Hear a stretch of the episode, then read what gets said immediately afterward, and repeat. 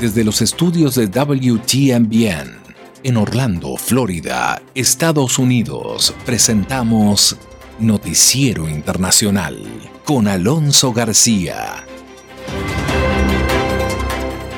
Cordial saludo y gracias por permitirme compartir con usted estos minutos de noticias con los hechos más relevantes de Estados Unidos, América Latina y el mundo. Hoy es miércoles miércoles 16 de junio del 2021. Estos son los titulares de la presente edición. Un estudio relaciona mayor tasa de vacunación con menor número de infecciones. Y el gobierno de Estados Unidos utilizan todos los medios posibles para incentivar la vacunación contra el COVID-19. Y en Bélgica, líderes de la Unión Europea anuncian medidas conjuntas con Estados Unidos en la lucha contra el COVID. El presidente Joe Biden sostuvo un encuentro con los líderes de la Unión Europea para fortalecer relaciones transatlánticas. Gran expectativa en lo que es la reunión Biden-Putin, que busca terreno común en momento bajo de relación bilateral.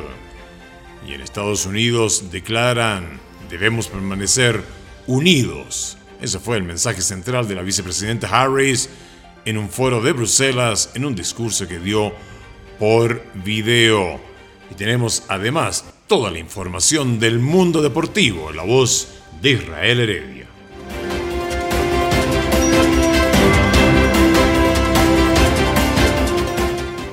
Estamos presentando Noticiero Internacional. Un recorrido por los acontecimientos que son noticia en Estados Unidos, América Latina y el mundo.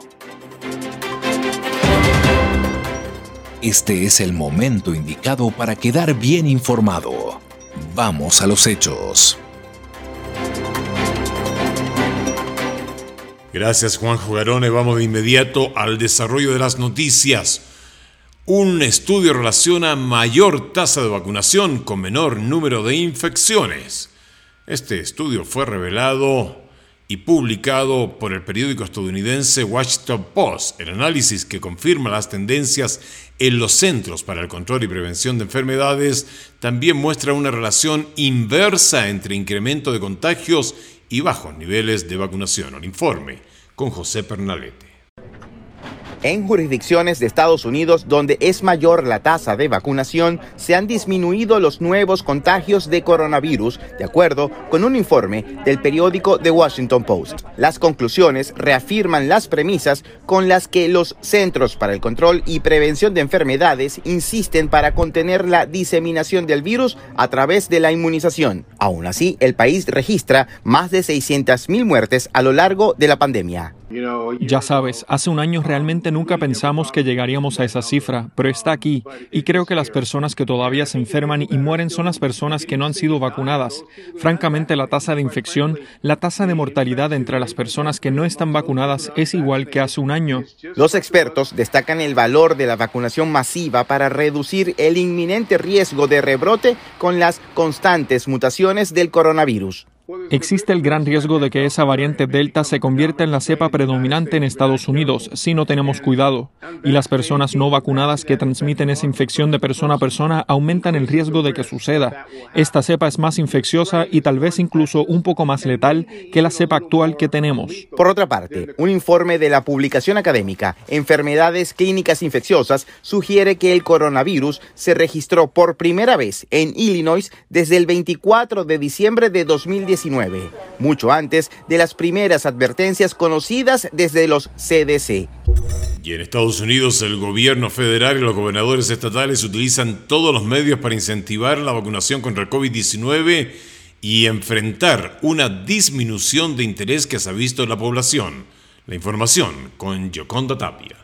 Estados Unidos superó esta semana las 600.000 muertes por COVID-19, mientras la desaceleración de las tasas de vacunación amenazan el objetivo del gobierno de que el 70% de los adultos reciban al menos una dosis y 160 millones de personas estén completamente inoculadas para el 4 de julio. El éxito inicial del lanzamiento de la vacuna en Estados Unidos ha tenido un gran impacto en el ritmo de las muertes por COVID-19 y ahora debieron transcurrir 113 días para pasar de 500.000 a 600.000 muertes, y este es calificado como el segundo salto más lento de 100.000 decesos desde que comenzó la pandemia. En el más triste de los recuerdos para todos, el país pasó de 400.000 a 500.000 fallecidos en solo 35 días, y ahora el promedio de muertes por COVID-19 en 7 días ha caído casi un 90% desde su pico en enero. Sin embargo, y pese a este alentador panorama, los centros de vacunación no están logrando llenar su capacidad para inocular personas y el temor crece por la preservación de las vacunas debido a que una vez que un vial es abierto debe ser utilizado completamente. En ese empeño están ahora los funcionarios de la administración Biden y la vicepresidenta Kamala Harris dijo durante una visita a uno de estos centros en Carolina del Norte. La Agencia Federal de Alimentos y Medicamentos ha dicho que son seguras de usar. Pasaron por las pruebas y aprobaron, por lo que las vacunas, permítanme decirlo nuevamente, son seguras, gratuitas y efectivas. Y es así de simple. Si está vacunado, está protegido. Si su comunidad está vacunada, las tasas de COVID-19 en su comunidad bajarán. Si bien el epicentro de la pandemia se ha desplazado a lugares como Brasil e India en los últimos meses, Estados Unidos sigue siendo el país más afectado en términos de muertes acumuladas acumuladas. Hasta ahora, en el país se han vacunado a 166 millones de adultos con al menos una dosis, según dicen los Centros para el Control y la Prevención de Enfermedades CDC pero la tasa de inyecciones administradas ha disminuido significativamente desde un pico alcanzado a mediados de abril. El gobierno federal y los gobernadores estatales han creado todo tipo de incentivos para que las personas no vacunadas lo hagan, ofreciendo cuidado de niños gratis y transporte a los centros de inmunización. Nos vamos a Bruselas, en donde la presidenta de la Comisión Europea, Ursula von der Leyen, y el presidente del Consejo de la Unión Europea, Charles Michael, anunciaron una serie de medidas conjuntas con Washington tras la cumbre Estados Unidos-Unión Europea celebrada ayer en Bruselas. Queremos registrar el COVID-19 en los libros de historia y solo hay una manera, la cooperación internacional. Señaló Michael antes de añadir, nuestro objetivo es claro Queremos vacunar a dos tercios de la población mundial para finales del 2022. Von der Leyen dio continuidad a la declaración de Michael anunciando planes para poner en marcha un grupo de trabajo Unión Europeo-Estadounidense sobre vacunas con el fin de acelerar la campaña de vacunación mundial. La presidenta de la Comisión Europea también habló de los planes para crear un Consejo de Comercio y Tecnología entre la Unión Europea y Estados Unidos. Queremos, por supuesto, ampliar el comercio y las inversiones entre la Unión Europea y Estados Unidos, pero también queremos debatir cómo evitar nuevas e injustificadas barreras técnicas y cómo cooperar en áreas con gran potencial de nuestras economías, especialmente, por supuesto, en las tecnologías digitales, apuntó. La cumbre Unión Europea-Estados Unidos se celebró antes de la reunión entre el presidente de Estados Unidos, Biden, y el presidente ruso, Putin, que se lleva a cabo este miércoles en Ginebra. Y el presidente Joe Biden ha sostenido un encuentro con los líderes de la Unión Europea para fortalecer las relaciones transatlánticas y tratar asuntos de interés común. Tenemos un informe especial con Judith Martín se reunió en Bruselas con el rey Felipe de Bélgica y con los líderes de la Unión Europea y subrayó el compromiso de una sólida asociación transatlántica basada en intereses y valores democráticos compartidos, mientras los dirigentes europeos celebraron el sólido retorno de Estados Unidos al panorama internacional y agradecieron al mandatario estadounidense su tiempo y dedicación en el continente europeo. Durante la reunión con sus socios europeos, el líder estadounidense acordó la suspensión de aranceles con el grupo para los próximos cinco años, decisión que impactará positivamente en las relaciones comerciales entre Estados Unidos y la Unión Europea. Además, en un contexto donde el presidente Joe Biden busca la unidad de las democracias y la fortaleza de las alianzas frente a los desafíos actuales que presentan Rusia y China, esta medida supone un punto de encuentro entre Bruselas y Washington. Entre tanto, los líderes europeos y el mandatario estadounidense también acordaron unidad para contrarrestar las prácticas no comerciales de China y que suponen una competencia desleal para el resto de naciones. El fin de la pandemia del COVID-19, el cambio climático y las relaciones con Rusia también fueron otros temas que se abordaron durante la jornada de encuentros entre el líder de Estados Unidos y el bloque europeo. Esta cita se produjo en vísperas del tan esperado encuentro entre el presidente Joe Biden y su homónimo ruso Vladimir Putin, en un momento en el que las relaciones entre ambas naciones se encuentran en su punto más débil y mientras la Unión Europea busca y apoya la vía del diálogo para evitar una mayor escalada de tensiones con el Kremlin. Y por supuesto que el tema central de hoy, miércoles 16 de junio, es la reunión en Ginebra, la primera reunión cara a cara entre el presidente de Rusia, Vladimir Putin, y su homólogo estadounidense, Joe Biden. La cumbre tiene lugar mientras las relaciones entre Moscú y Washington se han deteriorado hasta su punto más bajo los últimos años, según declaró Putin. A su vez, el canciller ruso Sergei Lavrov Previamente indicó que no se hace ilusiones de que esta reunión se vaya a producir con avances o tomar decisiones históricas y cruciales. Sin embargo, ambas partes esperan que el encuentro tenga un resultado positivo y se prevé que se discuta una amplia variedad de temas. ¿Qué cuestiones se van a discutir? ¿Qué es lo que está en la mesa? Durante el discurso en el marco del ciclo de conferencias PrimaVoc, que es un foro internacional, eh, el ministro de Relaciones Exteriores de Rusia declaró precisamente que Moscú y Washington están llevando a cabo contactos bastante intensos sobre estabilidad estratégica, un tema que está en la esfera de los intereses comunes. Es decir, uno de los puntos de entonces es la estabilidad estratégica. ¿Qué otro punto se está tratando? Cuestiones de ciberseguridad. De acuerdo con Lavrov, durante la cumbre, Moscú también planea escuchar la posición de Estados Unidos sobre el restablecimiento de la cooperación en el campo de la ciberseguridad. El ministro recordó que Vladimir Putin propuso en septiembre del año pasado a Estados Unidos un programa integral de medidas prácticas para restaurar lo que es la cooperación entre ambos países en el campo de seguridad. Ese es el segundo punto. El tercer punto es el posible regreso de diplomáticos.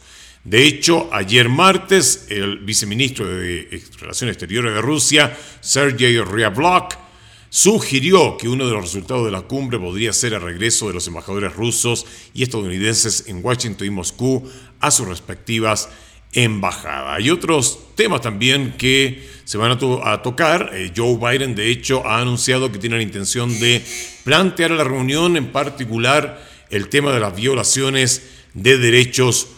Y al respecto, precisamente en esta antesala, hay muchos temas que tratar y por supuesto que tenemos acá un informe que ha preparado Celia Mendoza, enviada especial a la cumbre en Ginebra. Vamos con los detalles.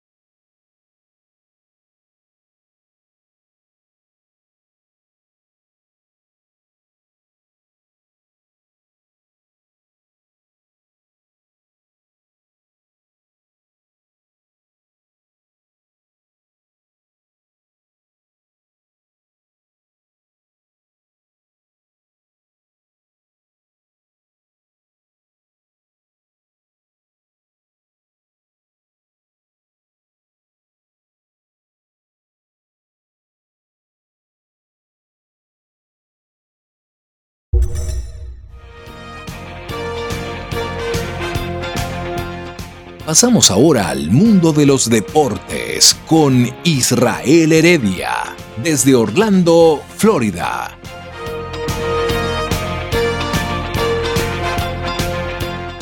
Hola, ¿qué tal amigos y amigas? Sean ustedes bienvenidos a la información deportiva. El Ministerio de Salud brasileño anunció que ha detectado 41 casos de COVID-19 entre jugadores miembros de las delegaciones y personal que trabajan directamente con la Copa América que comenzó en el país el pasado domingo.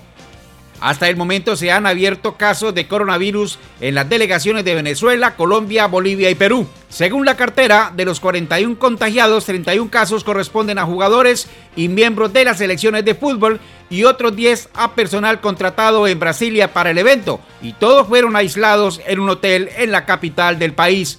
El ministerio no dio detalles sobre los nuevos casos confirmados, pero el sábado 12 miembros de la delegación de Venezuela, entre ellos 8 jugadores, dieron positivo en la primera prueba clínica obligatoria a la que fueron sometidos al llegar a Brasil. En otras informaciones, el cuerpo técnico de la selección de Colombia anunció que el jugador Jairo Moreno ha sido desconvocado para disputar la Conmebol Copa América Brasil 2021 por una lesión muscular grado 1B, la cual sufrió en el juego ante Ecuador. De otro lado, Fran Fabra de Boca Juniors será convocado para esta competencia. El lateral izquierdo llega en sustitución de Juan Fernández Otero, quien no pudo viajar con el equipo a Brasil debido a que su prueba RT-PCR dio positivo al coronavirus. En lo que tiene que ver ya a resultados, la selección de Argentina con gol de Messi igualó a la de Chile 1 a 1 con anotación de Vargas por parte del equipo de la Estrella Solitaria. Messi anotó al minuto 33 de tiro libre en una jugada de alto calibre, mientras que Vargas al minuto 57 consiguió el gol del empate definitivo. Por su parte, la selección de Paraguay le ganó 3-1 a Bolivia. Paraguay anotó a través de Cacú al minuto 62 y de Romero al 65 y al 80. Previamente, a los 10 minutos, Saavedra de Bolivia había abierto el marcador con tiro desde el punto penal. En la Eurocopa de Naciones, República Checa derrotó dos goles por cero a Escocia. Polonia cayó 1 a 2 frente a Eslovaquia, mientras que España y Suecia igualaron 0 por 0. Por su parte, la selección de Portugal le ganó 3 goles por 0 a la de Hungría, con anotaciones de Guerrero al minuto 84 y Cristiano Ronaldo al 87 y al minuto 92. Con este resultado, la selección de Portugal comienza a anunciar que es uno de los candidatos para conseguir este título y, por qué no, retener el conseguido en la última presentación de esta Eurocopa de Naciones. En el fútbol colombiano, el Deportes Tolima, en condición de visita, derrotó dos goles por uno a la Equidad en la ciudad de Bogotá. Los goles del Deportes Tolima fueron obra de Estupillán al minuto 16 y de Mosquera de penal al 51. La Equidad, a través de Erazo y de penal al minuto 63, había conseguido el gol del descuento. En el baloncesto de la NBA, el equipo de Atlanta consiguió derrotar 103-100 a Filadelfia, igualando la serie 2 a 2. Trae John uno de los mejores jugadores del equipo de Atlanta, consiguió 25 puntos y 18 asistencias. Por su parte, Simmons, con 11 puntos, 12 rebotes y 9 asistencias, fue el mejor del equipo de los 76ers. Jazz de Utah, por su parte, no pudo con los Clippers y perdió 118 a 104. Este duelo también está igualado 2 a 2. El próximo compromiso se va a disputar el día jueves. En el béisbol de las grandes ligas, los metropolitanos de Nueva York le ganaron 5 por 2 a los Cachorros de Chicago, mientras que los Nacionales de Washington sorprendieron 3-2 a los Piratas de Pittsburgh. Los Orioles perdieron 4-3 contra Indiana y los Medias Rojas de Boston 2 a 1 le ganaron a los Azulejos de Toronto. Los Reyes de Tampa por su parte sorprenden 5-2 a los Medias Blancas de Chicago y los Marineros de Seattle 4 por 3 a los Mellizos de Minnesota. Señoras y señores, hasta aquí la información deportiva. Les acompañó con mucho gusto su amigo de siempre Israel Heredia.